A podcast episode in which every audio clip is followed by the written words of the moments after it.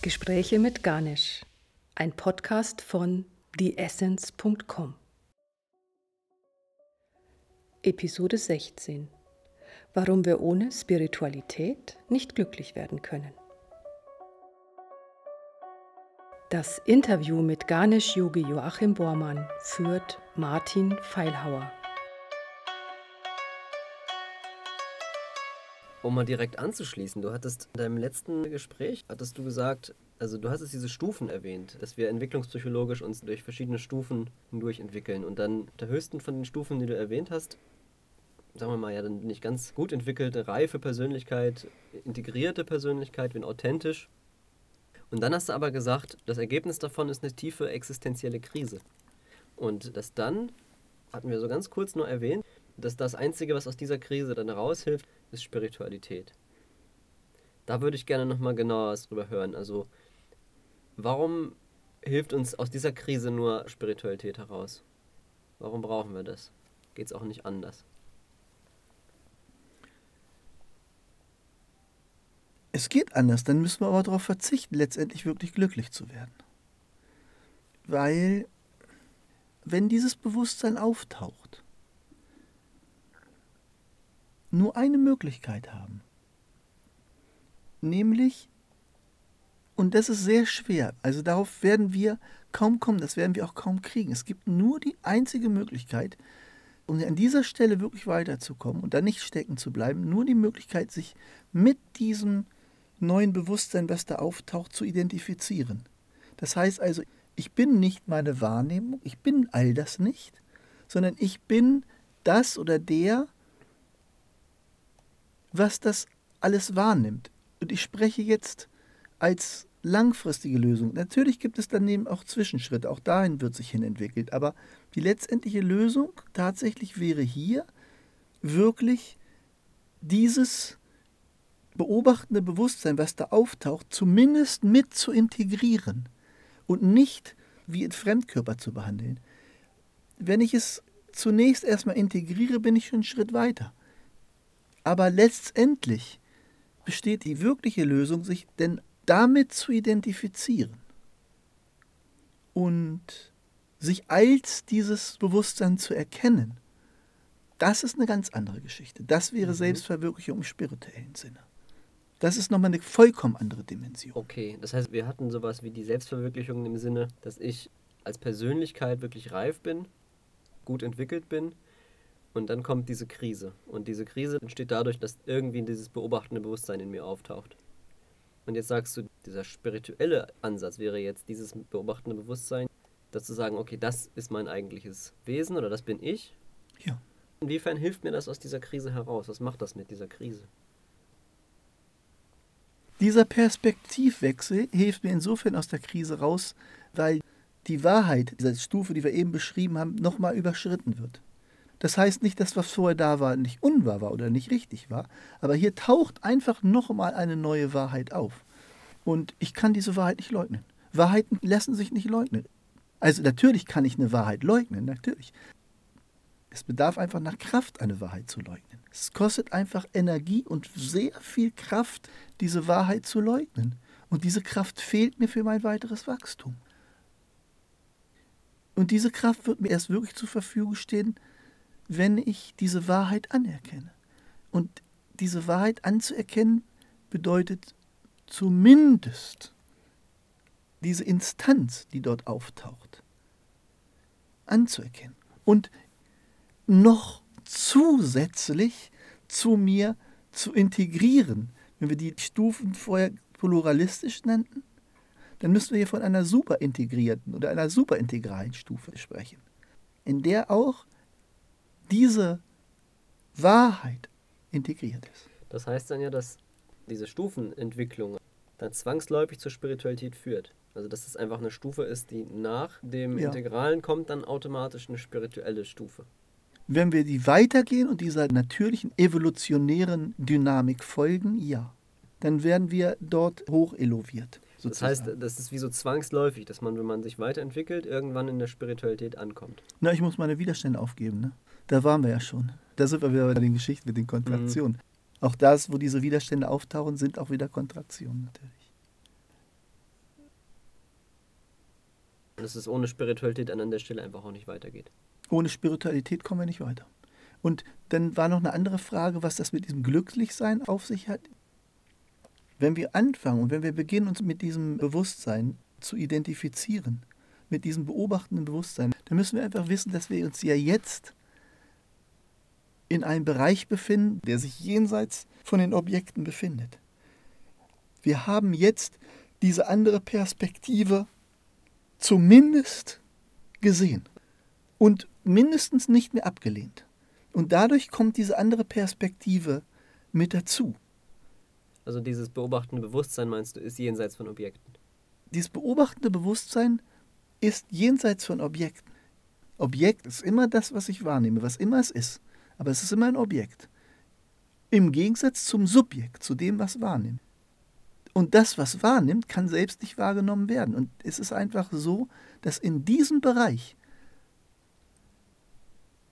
plötzlich ein Gefühl des Angekommenseins entsteht.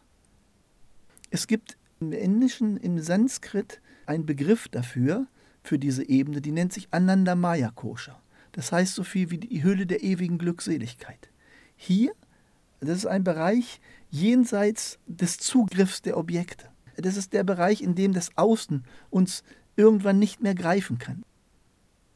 Es greift von dort ins Leere, weil ein Objekt kann nur ein Objekt greifen, aber das Subjekt ist nicht mehr greifbar. Ich bin mhm. sozusagen die Null in der Gleichung jetzt. Und das würde ja auch bedeuten, also überhaupt, dass es überhaupt möglich ist, wirklich andauerndes Glück zu finden, weil ich glaube, dass wir in unserer Gesellschaft da heutzutage vielleicht zynisch geworden sind. Ja, das Glück, ja, das kann man vielleicht kurz erreichen mal oder so, dann freue ich mich mal über irgendwas und bin glücklich eine Zeit lang, aber dann geht es auf und dann geht es auch wieder ab. Also ich denke mal, die, viele Leute würden denken, andauerndes Glück, sowas gibt es überhaupt nicht. Und du würdest jetzt vielleicht sagen, nee, in dieser Ananda Maya Kosha, in diesem Bereich gibt es das. Ja, es ist unser eigentliches Wesen. Unser eigentliches Wesen ist Glückseligkeit. Und diese Glückseligkeit ist immer da. Und auch hier, ja, wenn wir da in diesem Bereich sind, ist es wieder ein Prozess. Diese Glückseligkeit ist da. Ich kann noch so traurig sein, ich kann wütend sein, ich kann mich über irgendwas ärgern, ich kann gerade im tiefsten Schmerz sein. Und ich spüre diese Glückseligkeit danebenbei noch. Ich nehme sie wahr. Und sie nimmt im Laufe dieses Entwicklungsprozesses mehr Kraft und immer mehr Raum ein. Sie wird immer präsent. Für andere mag das vielleicht gar nicht so deutlich sein. Aber für mich ist es sehr, sehr deutlich, dass diese Instanz, dass diese Ananda Maya Kosha mehr und mehr das Zuhause wird.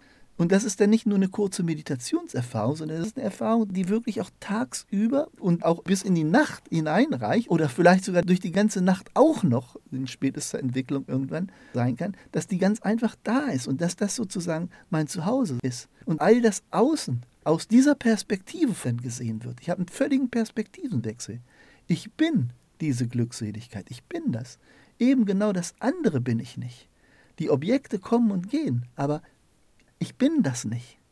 Heißt ja dann auch umgekehrt, also das Glück jetzt nicht bedeutet, ich habe immer nur gute Gefühle und in meinem Leben läuft alles prima, sondern das heißt, dass da, da, dass, ich glaube, dass viele Leute das vielleicht so verstehen würden und deswegen sagen, ja, Glück, das gibt es eh nicht. Du sagst, es gibt was dahinter oder darunter, eben diese Glückseligkeit ja. und trotzdem kann man Aufs und Abs haben und schlechte Gefühle und Krisen im Leben und so weiter, dass es sich das nicht widerspricht, sondern dass es sich so eher im Hintergrund ist diese Glückseligkeit.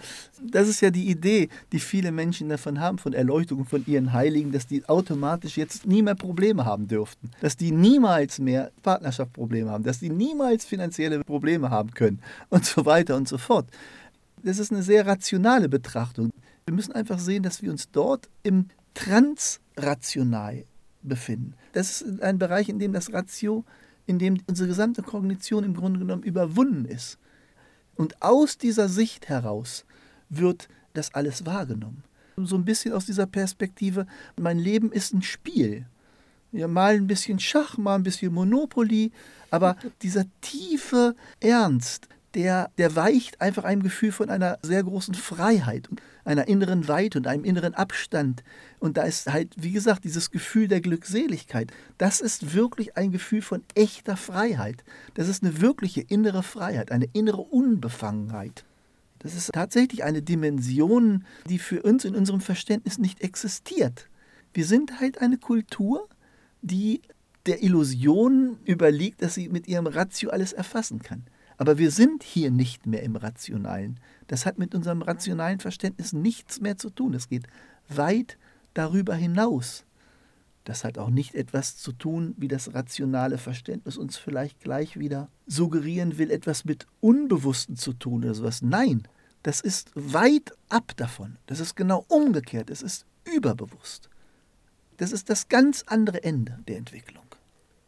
Zum einen sagst du transrational, wie kann man das verstehen? Das heißt ja jetzt nicht, nehme ich an, dass man dann das Rationale nicht mehr zur Verfügung hat, dass man dann nicht mehr denken kann, sondern da ist was, noch was anderes, was über das Rationale hinausgeht. Kannst du vielleicht da nochmal das erklären? Also wie kann man sich das vorstellen, dass man das Rationale überwindet? Bin ich dann immer gedankenfrei oder kann ich dann nicht mal nachdenken? Es ist ein neuer, ein weiterer vertiefter Schritt der Entwicklung.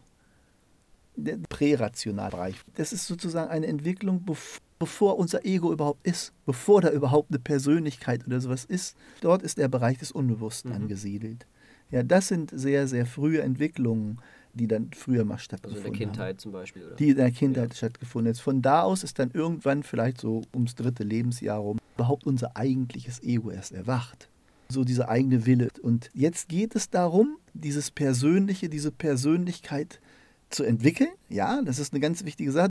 In der östlichen Welt ist diese Individualität, ja, es spielt die gar nicht so eine große Rolle in diesen spirituellen Ländern oder in diesen Hochkulturen. Weil man hat gesagt, ja, warum denn, weil das ganze Weltbild war aus der spirituellen Fenster heraus, warum denn überhaupt erst eine Individualität entwickeln, warum denn nicht gleich dahin gehen? Das ist etwas, was Ken Weber einen spirituellen Bypass nennt. Die Tendenz geht daran, das Individuum, diese Individualisierung zu überspringen und direkt zum Spirituellen zu gehen. Ich würde da eine Entwicklung überspringen. Und dieses Überspringen von den Entwicklungen, das wird hinterher sich bemerkbar machen. Das nehmen wir halt einfach was mit. Nur um das jetzt nicht durcheinander zu bringen, also es ging mir um dieses Transrationale. Das heißt, ja. dass das nach dieser Individualisierung genau. kommt nochmal eine Entwicklung, die nicht wieder zurück zum Kleinkind und dann ja. bin ich wieder unbewusst oder weiß ich nicht, die Ekstase, die ich im Mutterleib fühle oder so, zurück ins Unbewusste, sondern das ist was Neues, was dazu kommt. Ja. Nach der rationalen Entwicklung. Ja. Okay. Und das ist auch sehr gut gesagt, etwas, was dazukommt. Das ist etwas, was ein ganz wesentlicher Punkt ist, weil viele Menschen haben die Idee, dass wenn sie jetzt beigeht in der Spiritualität, mein Ego aufzugeben, meine Persönlichkeit zu überwinden, dann ist dann so die Idee, ja, da verliere ich ja was. Aber das ist falsch. Im Gegenteil, es kommt etwas dazu. Das ist eigentlich der entscheidende Punkt. Es wird dann nicht etwas ersatzlos weggenommen, es geschieht eine Erweiterung. Mhm. Also kommen dann halt einfach neue, ich sag mal, Instanzen einfach dazu. Und das ist ein Gewinn. Das ist auch nicht entweder oh, da wird etwas ersatzlos gegen irgendwas anderes ausgetauscht, sondern das ist ein Mehr. Es ist letztendlich eine Vertiefung unserer Perspektiven der ganzen Welt. Es ist eben diese Tiefe, die da dazukommt. Dieser tiefe Einblick in in die Wirklichkeit. Und das wäre dann noch eine weitere auch Vertiefung des Begriffs Selbstverwirklichung. Das heißt, wir hatten einmal die Selbstverwirklichung im psychologischen Sinne, meine Persönlichkeit ist jetzt integriert und jetzt geht es in die transrationale Entwicklung hinein und dann hätte ich jetzt eine Selbstverwirklichung auch nochmal, aber in einem vielleicht erweiterten Sinne, kann man das so sagen? Ja, das, man könnte sagen, das ist die spirituelle Selbstverwirklichung, von der wir hier sprechen. Okay. Transrational, transpersonal heißt ja, die Persönlichkeit zu transzendieren, also zu überschreiten. Man könnte es auch so sagen, da ist jetzt nicht nur die Persönlichkeit, sondern da ist auch etwas, was über diese Persönlichkeit hinausgeht. Und es ist halt auch so, dass diese Persönlichkeit, diese übliche Persönlichkeit, wie wir sie kennen oder wie wir sie uns vorstellen, auch geläutert sein muss, um überhaupt dorthin zu kommen. Also es ist ein Prozess, der so ein Stückchen mehr oder weniger damit einhergeht, die, die Läuterung unserer Persönlichkeit. Ich spreche ganz bewusst nicht irgendwie von einer Auflösung. Die Persönlichkeit ist geläutert. Also sowas wie ja, gesund, vielleicht bereinigt Gesundet, von irgendwelchen ja. Themen noch, die da vielleicht sind. Oder? Ja, und diese Läuterung oder diese Reinigung oder die Gesundung ist ein Prozess, der auch dieses spirituellen Prozess, der mit dem einherläuft und mit diesem Wachstum einherlaufen sollte. Aber du hattest ja gesprochen, dass es vielleicht in den spirituellen Traditionen so einen Bypass gegeben hat, dass die gesagt haben, das individualisieren, das brauchen wir gar nicht. Wir gehen direkt in die spirituelle Selbstverwirklichung hinein. Ja. Und dann gab es den anderen psychologischen Ansatz eher im Westen, der gesagt hat, Spiritualität ist, alles Hokuspokus, wir konzentrieren uns auf unsere Persönlichkeit. Und ich höre jetzt so ein bisschen raus, dass dein Ansatz jetzt wäre, das übereinander zu legen und zu sagen, erst die Persönlichkeit zu läutern, zu entwickeln, zu gesunden, zu reifen und dann ins Spirituelle weiterzugehen. Ja. Und ich habe darüber auch schon gesprochen, dass das unumgänglich ist. Das ist ja keine Methode, die ich vorstelle. Das basiert auf meinen persönlichen Erfahrungen. Aber ich kann nur von dem sprechen, was ich persönlich erfahren habe. Wenn ich mich wirklich dafür öffne, wenn ich mich dahin gebe und diese Kontraktion beseitigen lasse, dann wird das nur in dem Grad geschehen, in dem ich mich auch öffnen kann und öffnen werde. Und wenn ich das nicht tue, dann wird halt das, was da geschieht, dieser Prozess, der da geschieht, holpern oder in Stocken kommen. Das ist eine ganz, ganz wunderbare Sache. Das ist eine sehr, sehr natürliche Sache. In dem Maße, in dem ich bereit bin, mich zu öffnen und voranzuschreiten, geschieht das. In Abgrenzung zu anderen Systemen vielleicht, in denen auch so eine Entwicklung sogar erzwungen werden kann mit massiven Praktiken. Hier läuft es ganz anders. Also hier laufen diese beiden Ansätze, und das ist ja gerade das Entscheidende, das ist ja gerade der große Punkt, dass hier dieser westliche Ansatz, nennen wir es ruhig diese westliche Psychologie, die wir haben, hier wirklich nahtlos sich einfügt in diese spirituelle Prozesse. Das in natürlicher Weise zusammengehört. Und ich kann mich sogar fragen, warum das jemals zertrennt worden ist. Abgesehen davon, dass wir vielleicht in früheren prähistorischen Zeiten natürlich nicht das Wissen hatten, was wir von diesen Schatten und sowas haben, was ja tatsächlich wirklich auch erst uns hier im West im Grunde genommen nicht vielen Jahrzehnten wirklich zur Verfügung steht. Das war einfach nicht gewusst. Wenn wir damals in einem von unseren Gesprächen mal von Aurobindo gesprochen haben, das ist aber im Grunde genommen das, was Aurobindo genau beschrieben hat, dass er gesagt hat, ja, das ist einmal diese Hingabe, dieses radikale sich hingeben auf der einen Seite und dieser Prozess, der aber nur geschehen kann, wenn ich an meinem psychischen Wesen arbeite.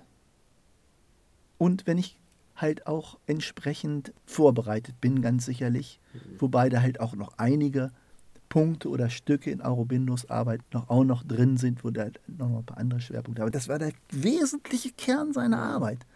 Umso erstaunlicher, dass Ken Weber zum Beispiel das, der, ich sag mal, der führende Bewusstseinsforscher und der Gegenwart, der sich auch selbst seine Arbeit als Fortsetzung von Aurobindos Arbeit nannte, dass er diesen Aspekt gar nicht so viel Betrachtung geschenkt hat. Aber es mag auch damit zusammenliegen, dass er halt diese Erfahrung was jetzt meine Erfahrung ist, vielleicht nicht hatte, weil er ja auch, sagen wir mal, schwerpunktmäßig in anderen Traditionen unterwegs war. Aber es ist, äh, die Wahrheit bleibt die Wahrheit.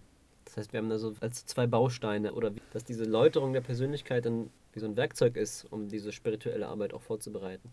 Ja. Ja. Und das sozusagen wie so zwei, die so ineinander greifen. Zwei, Natürlicherweise zwei, zwei Dinge sind, die zusammenpassen. Vielleicht nochmal ganz kurz am Schluss. Meinst du, das ist eine neue Entwicklung in der Geschichte? Gab es sowas schon mal, dass diese beiden Dinge zusammengeführt worden sind oder ist es jetzt was ganz Neues? Klar, gab es das schon bei Sri Aurobindo. Wobei das ein, der Unterschied ist, dass Aurobindo natürlich dieses moderne Wissen über die Schatten noch nicht zur Verfügung stand. Und er wusste das sogar. Und er hat das ja sogar beschrieben, dass da irgendetwas ist, ein Puzzlestück, was ihm fehlt. Und er hat mhm. sogar prophezeit, dass das aus dem Westen kommen wird, dass im Westen dieses Puzzlestück entwickelt wird. Das alles hat er beschrieben. Er ist ja 1950 im Grunde genommen von der mhm. Welt gegangen. Und genau danach, das war ja ungefähr der Zeitpunkt, von wo aus dann diese neuen Entwicklungen wirklich ihren Ursprung nahmen. Er war da direkt dran, ganz ja. dicht. Okay, sehr spannend. Alles klar, vielen Dank. Gut, ja, danke